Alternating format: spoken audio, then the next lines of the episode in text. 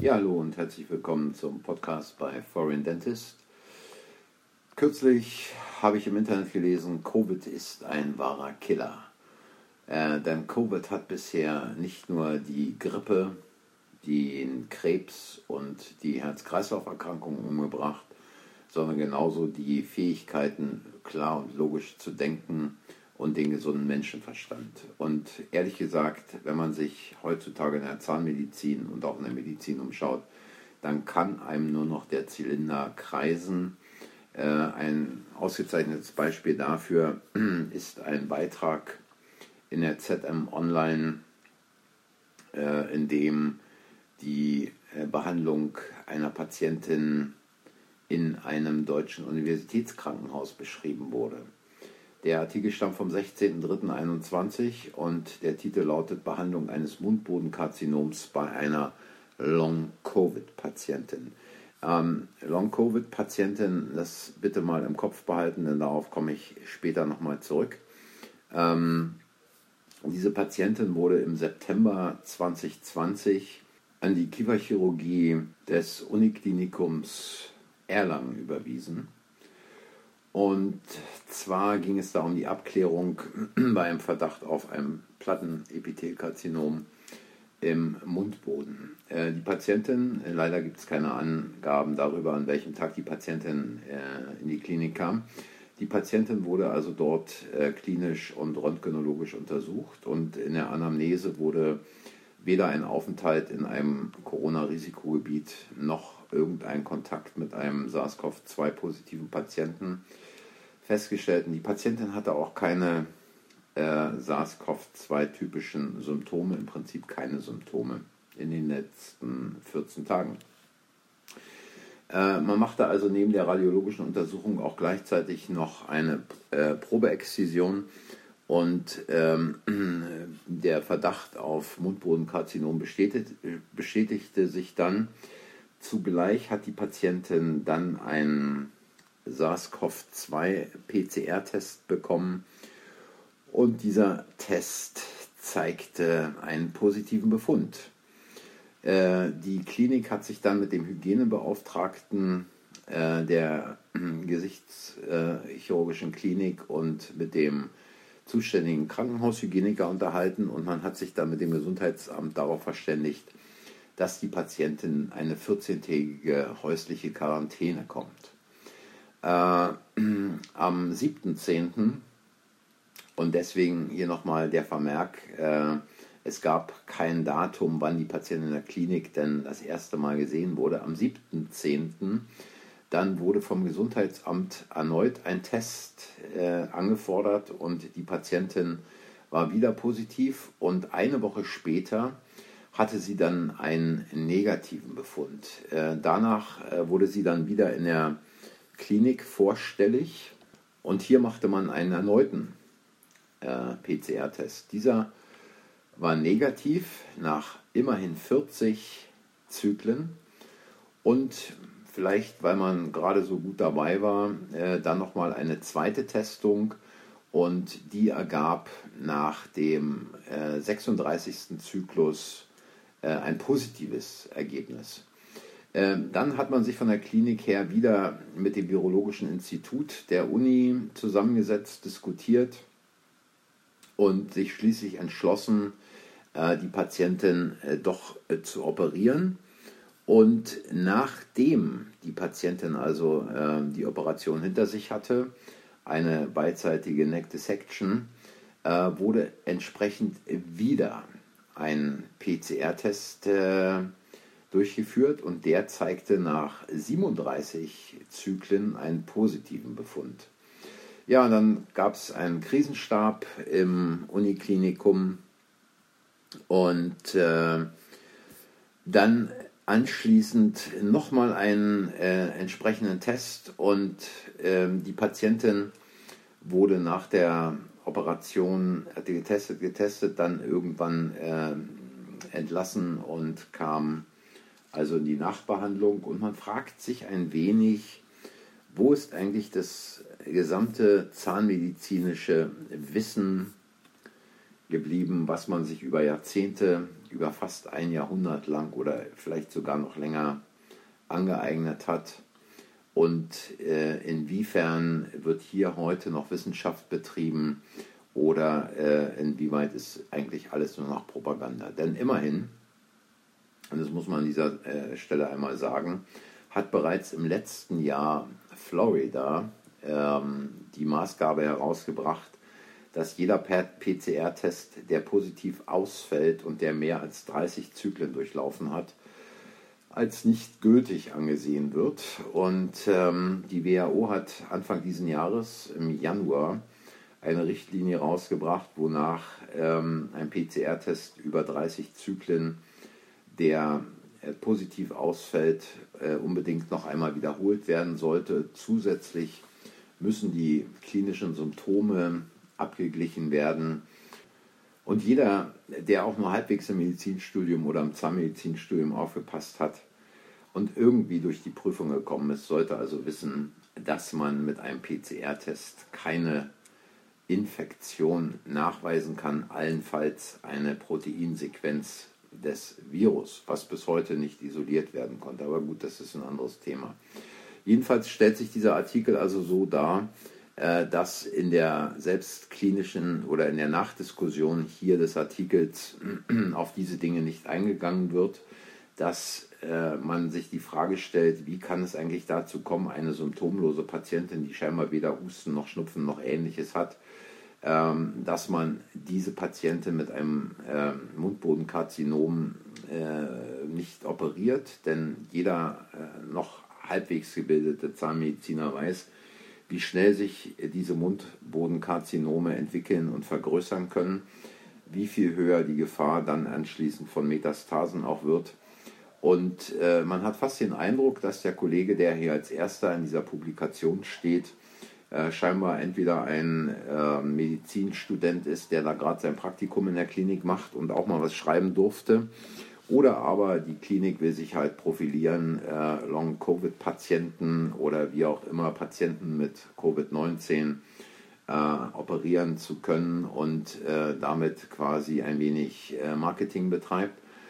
Denn allein in der Überschrift zeigt sich schon, ähm, dass dieser Artikel mit Wissenschaft ungefähr genauso viel zu tun hat wie Uran mit Urin. Denn eine Long-Covid-Erkrankung äh, zeichnet sich nicht dadurch aus, dass äh, in Hunderten von PCR-Tests mal positiv und mal negativ über Wochen getestet wird, sondern es gibt eine ganz klare Definition für Long Covid und die ist vom britischen National Institute for Health and Care Excellence.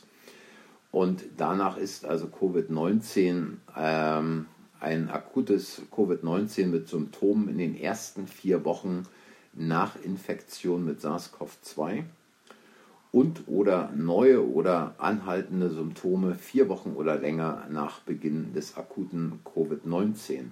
Und die sind dann unterteilt in entweder anhaltendes symptomatisches Covid-19 für Wirkungen von vier bis zwölf Wochen nach Beginn und ein Post-Covid-19-Syndrom für Effekte, die zwölf oder mehr Wochen nach Beginn bestehen bleiben.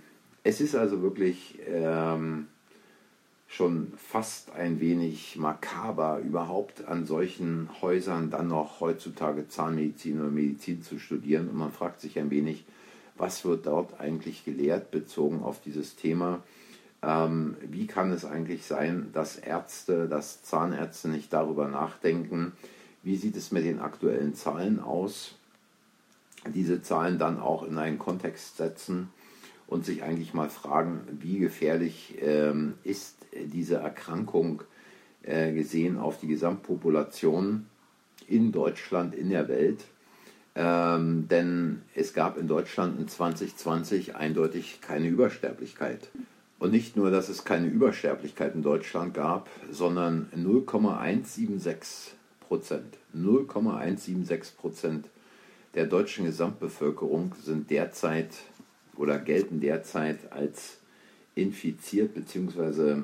als Covid-Fälle, wobei es sich auch hier wiederum nur um einen positiven PCR-Test handelt. Aber äh, dieses, dieser Artikel äh, aus dem Klinikum ist im Prinzip nur die Spitze des Eisbergs. Denn wie ebenfalls die ZM berichtet, ähm, gab es in Westfalen-Lippe einen Zahnärztetag, den 66. Und äh, Riekesmann scheint also Präsident der Zahnärztekammer dort zu sein, ähm, sagte, dass Deutschland sich bei der Pandemiebekämpfung im Bürokratiedickicht verzettelt. Und damit meinte er speziell äh, die Anmeldung und Durchführung von Impfungen. Auch hier keine wissenschaftlich fundierte Auseinandersetzung mit der Frage, sind Impfungen überhaupt notwendig? Wenn Impfungen, wie sicher sind diese Impfungen?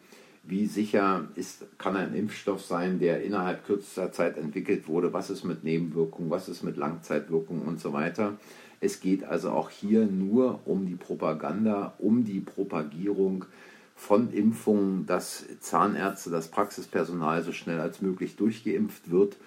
Und da nehme ich jetzt noch einmal Bezug auf einen Artikel, der ebenfalls, aber da schon vor einiger Zeit äh, in der ZM erschien, nämlich am 10.02.21, dass laut der Berufsgenossenschaft für Gesundheitsdienst und Wohlfahrtspflege kaum Verdachtsfälle unter Zahnärzten für Covid-19 gemeldet wurde. Also es wurde da insgesamt von 85 Verdachtsfällen ähm, in der Zahnmedizin gesprochen und das immerhin bei 200, über 240.000 Vollbeschäftigten. Also allein hier kann man sich mal ausrechnen, wie gefährlich äh, diese Erkrankung und wie schnell diese Übertragung geht. Denn ähm, als Zahnarzt weiß man, wie dicht man am Patienten arbeitet, wie hoch der Anteil der Aerosole ist, die da durch den Raum fliegen. Und 85 Verdachtsfälle bei 240.000 Vollbeschäftigten ähm, ist wahrscheinlich geringer als die Anzahl derer, die sich ähm, innerhalb eines Jahres mal in den Finger bohren. Aber auch das war es letztlich nicht, sondern genauso mel geistern Meldungen durch äh, die Gazetten, auch hier wieder die ZM vom 25.01. diesen Jahres, wonach das Covid-Sterberisiko bei schlechter Mundhygiene um 70 Prozent höher liegt. Also allein diese Tatsache lässt einem doch schon die Kalotte von der Schädeldecke fliegen, denn wenn man noch zwei halbwegs gesunde Finger an der Hand hat, weiß man, dass die Mundhygiene bei älteren Patienten, also jenseits der 80, äh, um ein deutliches schlechter ist. Noch dazu, wenn die Patienten sich vielleicht in irgendeinem Pflege- oder Altenheim befinden. Und dass man dann bei diesen dort in Pflege- und Altenheim verstorbenen Patienten, die halt einfach die Mehrheit der verstorbenen Patienten ausmacht, äh, dass man bei diesen Patienten dann also äh, auch ganz deutlich eine schlechtere Mundhygiene feststellt, ist doch völlig klar. Also ähm, immerhin liegt in Deutschland der Anteil der an Covid-19 Verstorbenen über 90-Jährigen bei 22 Prozent und der zwischen 80 und 89-Jährigen bei 45,8 Prozent. Und wer schon mal in einem Altenheim oder einem Pflegeheim tätig war, sich dort die Gewisse der Bewohner angeguckt hat, der weiß ungefähr, äh, wie es da mit der Mundhygiene aussieht. Und ähm, noch dazu, diese Studie ist also aus England. Äh, da macht es schon keinen Spaß, überhaupt auch bei Patienten mal reinzugucken, die sich nicht in einem Alten- oder Pflegeheim befinden. Da ist die Mundhygiene äh, in großen Teilen der Bevölkerung eh schon grottenschlecht. All diese Faktoren spielen natürlich äh, keine Rolle, wenn es darum geht, einen tollen Artikel zu Covid zu schreiben und äh, darüber zu berichten, wie wichtig doch die Zahnheilkunde ist in der Bekämpfung von Covid. Und ähm, da gibt es ja noch ganz andere Dinge. Wenn man allein an den Professor Zastro denkt, Gott hab ihn selig, der da versucht, Mundspüllösungen gegen Covid-19 ins Spiel zu bringen. Keine Ahnung, ob da Deals zwischen ihm und der Industrie äh, äh existieren, aber dass Mundspüllösungen Bakteriozid wirken, ist ja nun alter Hut. Ähm, dass man diese äh, auch dazu einsetzt, um Karies zu vermeiden oder Parodontitis zu vermeiden, ist auch ein alter Hut. Äh, an Zähneputzen scheint also heute keiner mehr zu denken. Zähneputzen scheint also völlig überbewertet zu sein. Stattdessen kippt man sich einfach äh, irgendwelche Chemie in den Mund und äh, denkt dadurch dann äh, Covid verhindern zu können.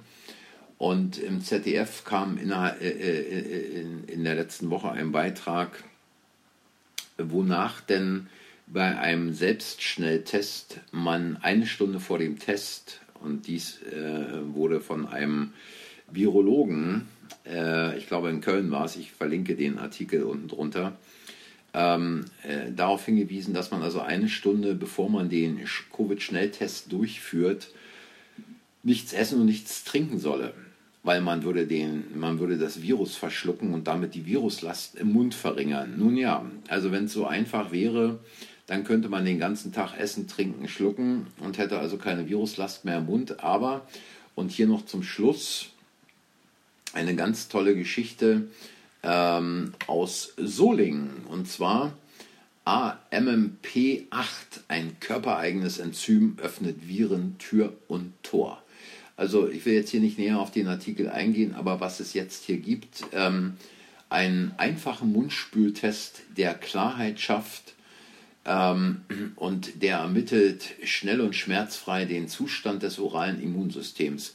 Kinder, Kinder, wo sind wir eigentlich hingekommen? Wenn man seine Patienten einfach mal vernünftig darüber aufklärt, sich dafür Zeit nimmt, wie man sich die Zähne putzt, was es alles braucht, wie oft man sich die Zähne putzen soll, und so weiter, diese Dinge regelmäßig kontrolliert und mit dem Patienten ein wundervolles kommunikatives Verhältnis hat, ähm, dann sieht der Patient die Erfolge, dann kann sich der Patient um seine Mundgesundheit kümmern, dann braucht man keine Mundspülwasser, dann braucht man keine enzymtestenden Mundspültests, immunologischen Spezialmittel oder ähnliches, sondern man muss einfach nur sich vielleicht mal daran erinnern, dass man als Zahnarzt eine gewisse Aufklärungspflicht hat und nicht auch noch hier einen Test, da einen Test, dort noch einen Test macht, wo man vielleicht auch noch 3,50 Mark privat verdienen kann.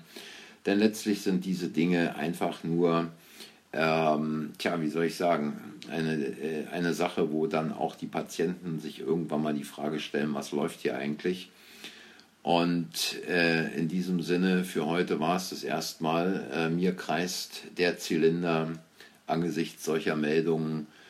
Und eine gute Woche, einen guten Tag. Tschüss, bis zum nächsten Mal.